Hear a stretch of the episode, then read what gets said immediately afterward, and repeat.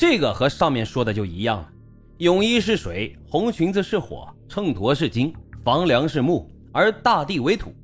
综上所述啊，我们可以看出，无论凶手的目的是什么，都离不开五行和锁魂泄魂一说。当然，这些都是网络上一些传言，但是事实是否究竟如此呢？答案当然是否定的。随着办案民警啊和法医的多次考察和研究，真相也终于是浮出了水面。警方首先排除了他杀，因为男孩属于意外死亡，死因为性窒息。很多听友就说了，什么是性窒息呀？听都没听过。咱们这里啊要解释一下，什么叫做性窒息？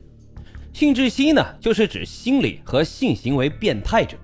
一般这种人啊，会独自一个人在偏僻隐蔽的地方，采用自缢、勒紧等控制呼吸的方式，造成大脑缺氧的状态，以此来让自己达到性高潮，属于性心理障碍。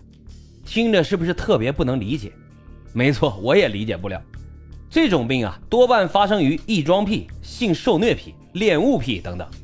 由于实施过程中极易发生意外。所以这种行为啊，有很大风险会导致窒息性死亡。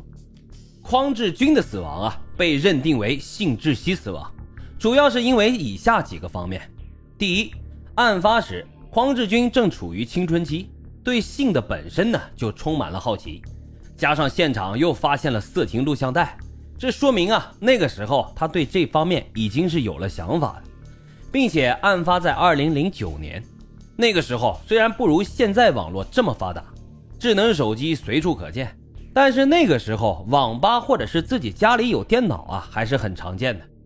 他要查找这方面的知识还是很方便的。警方现场勘查发现，房屋的横梁上有三处绳索摩擦的痕迹，这说明匡志军啊已经不是第一次实施这种行为了，并且啊，据他的老师、邻居和亲属描述。匡志军呢是一个性格内向的孩子，正符合性窒息患者的特点。通过对匡志军父母的问话，警方得知，在不久前，他们曾看见过匡志军身穿女士衣服，而案发现场，匡志军就是穿着他堂姐的裙子和泳衣，还装有假乳房，这是明显的异装癖，也符合性窒息的特点。现场的床上和泳衣上有滴蜡的痕迹。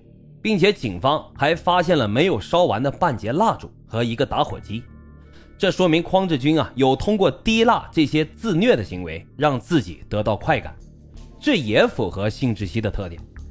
而尸检表明，匡志军的身上没有明显的因挣扎或者是打斗留下的外伤，也没有内伤，这说明现场没有第二个人控制他。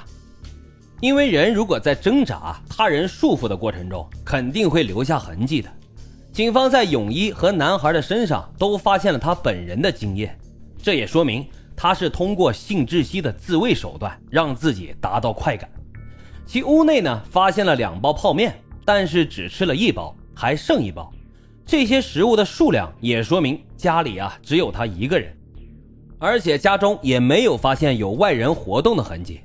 遗体的南侧七十厘米处倒着一个长板凳，凳腿呢朝向着遗体。这说明凳子啊就是被他自己踢翻的。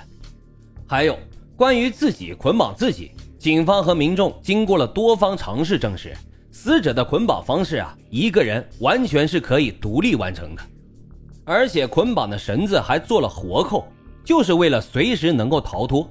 匡志军啊，应该是事先尝试了很多次，已经很熟练了。不过这一次他却玩过了头，没来得及解开就窒息而亡。这些证据都可以推断，红衣男孩其实就是死于性窒息这种变态的方式。也有人会问，那他脚上的秤砣和脑袋上的针眼是咋回事呢？对于脚上吊着的秤砣啊，我想啊，应该是匡志军为了寻求刺激，故意自己吊上去的。而至于他额头上的针孔，警方其实根本就没有提到过，这很有可能是媒体报道或者是附近的民众误传出来的。至此，这起红衣男孩案件的全部经过基本上也就讲完了。通过警方公布的种种迹象表明，此案完全符合性窒息死亡的特征。所以啊，大家伙还是要理智的看待这件事情，不要过度的迷信。好了，今天的案子就为大家分享到这里，感谢收听老白茶馆，我们下期再会。